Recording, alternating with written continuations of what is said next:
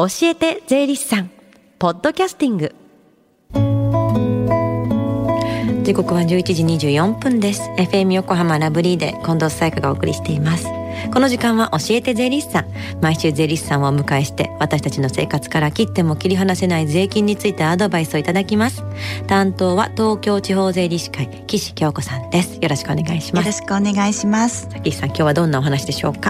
はい今日はふるさと納税についてお話しします。うん何度もテーマに上がってますけどもこれは何度も聞きたい話題ですよね。はい。知ってる方は知ってるみたいな制度ですよね、うん、所得税と住民税の寄付金控除という制度を使って地方公共団体に寄付をする。その地方公共団体からお礼をもらえたりする制度です。ではまず寄付金控除がどんな控除なのか教えてください。はいその方のその年1月から12月までの寄付について2000円を控除した残りを所得控除として控除できるというものです、うん、確定申告していただくと連携して住民税にもその情報が流れ住民税も安くなる場合もあります、うん、寄付金は1国や地方公共団体に対するもの。2ユニセフや日本赤十字社など公益法人に対するもの3お子さんの学校などへの寄付 NPO 法人に対するものなど様々なものがあります寄付先が寄付金控除が使える相手かどうかは大体は寄付の受領証に書いてある場合が多いのですが詳しくはお住まいの県や市区町村のホームページにもうちの市の寄付金控除の対象となる法人さんはこれこれですよと掲載されていますので調べてみてください。寄付をした金額と日付が確認できる領収書や振込書を保存しておく必要があります、うん、大抵は寄付を受けた側が寄付金控除証明書という証明書を発行してくれます、うん、ふるさと納税とは違うんですか？ふるさと納税は寄付金控除のうち地方公共団体に対するものです、うん。お礼はもらってももらわなくてもふるさと納税ですが最近は特に地方の名産品のお礼をもらうことを楽しみに寄付する方が多く注目されていますね。ふるさと納税の限度額っていうのも聞くんですけどもこれどういったものですか？寄付金控除のうちふるさと納税については所得税における寄付金控除と住民税における寄付金控除の特別枠でふるさと納税した金額と同額の税金控除が実現できるような仕組みになっています、うん2000円の控除額は純粋な負担額になるんですがつまり2000円の負担で税金は戻してもらえてその上地方からのお礼がもらえる。つまり2000円でお礼の品がもらえる感覚なのです、うん、ただし全員がいくら寄付しても全部戻ってくるというわけではなくその方の所得によって全部戻ってくる金額に差が出るのでいくらまでの寄付なら全部戻ってくるという目安、うん、つまりそこを限度額と呼んでいるんだと思います。なるほど。それを超えたら寄付できないというわけではないんですよね？あ寄付はいくらしていただいてもいいんです、うん、でも所得税で寄付金控除がつくのは所得の4割までです、うん。ですので全く所得のない方が寄付をしても寄付金控除はつきません、うん、またふるさと納税の場合それプラス先ほど申し上げた目安があるということを覚えておいてください、はい、どうすればふるさと納税ってできるんですか？はい。まず地方公共団体に寄付を申し込みます。ご自身の出身地でなくてももちろん構いません。最近はインターネットで「里フル」とか「ふるさとチョイス」「フルポ」などふるさと納税の受付サイトがあり便利ですそこで寄付を申し込みクレジットカード決済で支払います。インターネットやクレジットの利用がちょっとという方は地方公共団体に直接お問い合わせしていただき振込用紙を送ってもらうこともできます、うん、そしてお礼の品を選びます。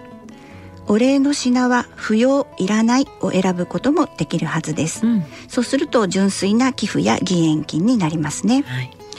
教育事業観光産業へなど寄付の使い道を指定しておくこともできます、うん、これってやっぱりでもお礼の品を選ぶっていうのは楽しいことですからね。えー、さやかさんはふるさと納税されたことありますありますあります。お米やフルーツお肉など地方の名産品が人気ですよね、うんその地方が自信を持って最高の時期にお届けしてくれる品物ですしその地域の紹介などが同封されていたりして非常に身近に感じることができます。でお礼の品を受け取りました。ここからが肝心です、うん。お金を寄付して品物を受け取って安心してしまうのですが、はい、税金の控除を受けるためには確定申告またはワンストップ特例の届け出が必要です。これは忘れちゃいけないですよね。はい忘れないでください。地方から寄付をいただきましたと送られてくる寄付金控除証明書をもとに確定申告してください。または寄付先が5箇所以内ならばワンストップ特例といって地方公共団体に届け出を郵送することにより確定申告なしで税金の控除が受けられる制度もありますのでご利用ください。これらの手続きを忘れてしまうと税金の控除は受けられないです。これはもう意味なくなりますね。それともう一つご説明しますとふるさと納税は所得税住民税の両方で税金の計算にメリットとお伝えしました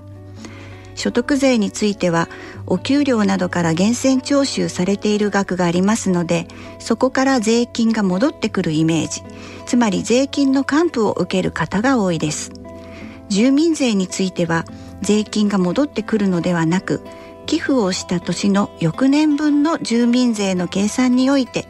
一定の計算に基づいて税金が安く計算される仕組みです。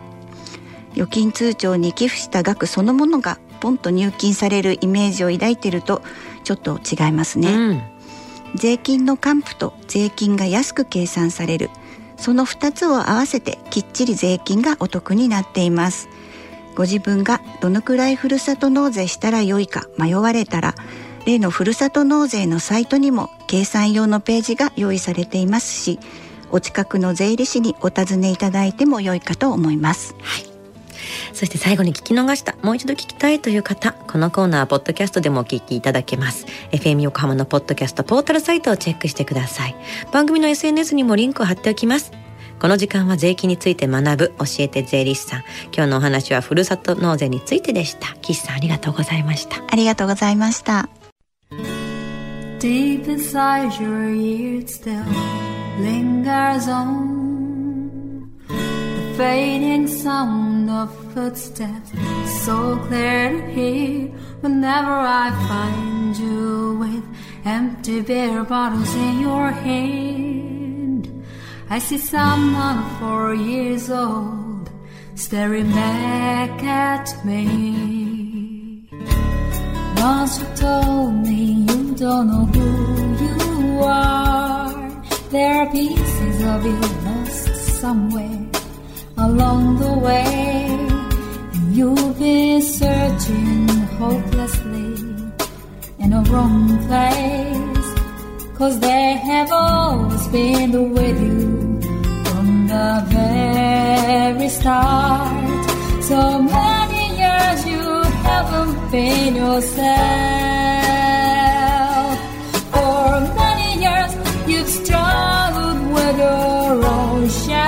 And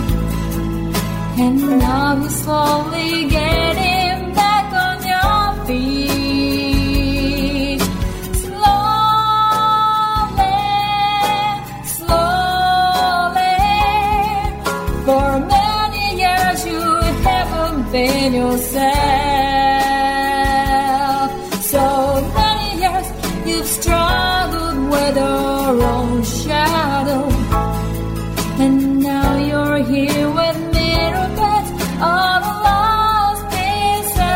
Mother.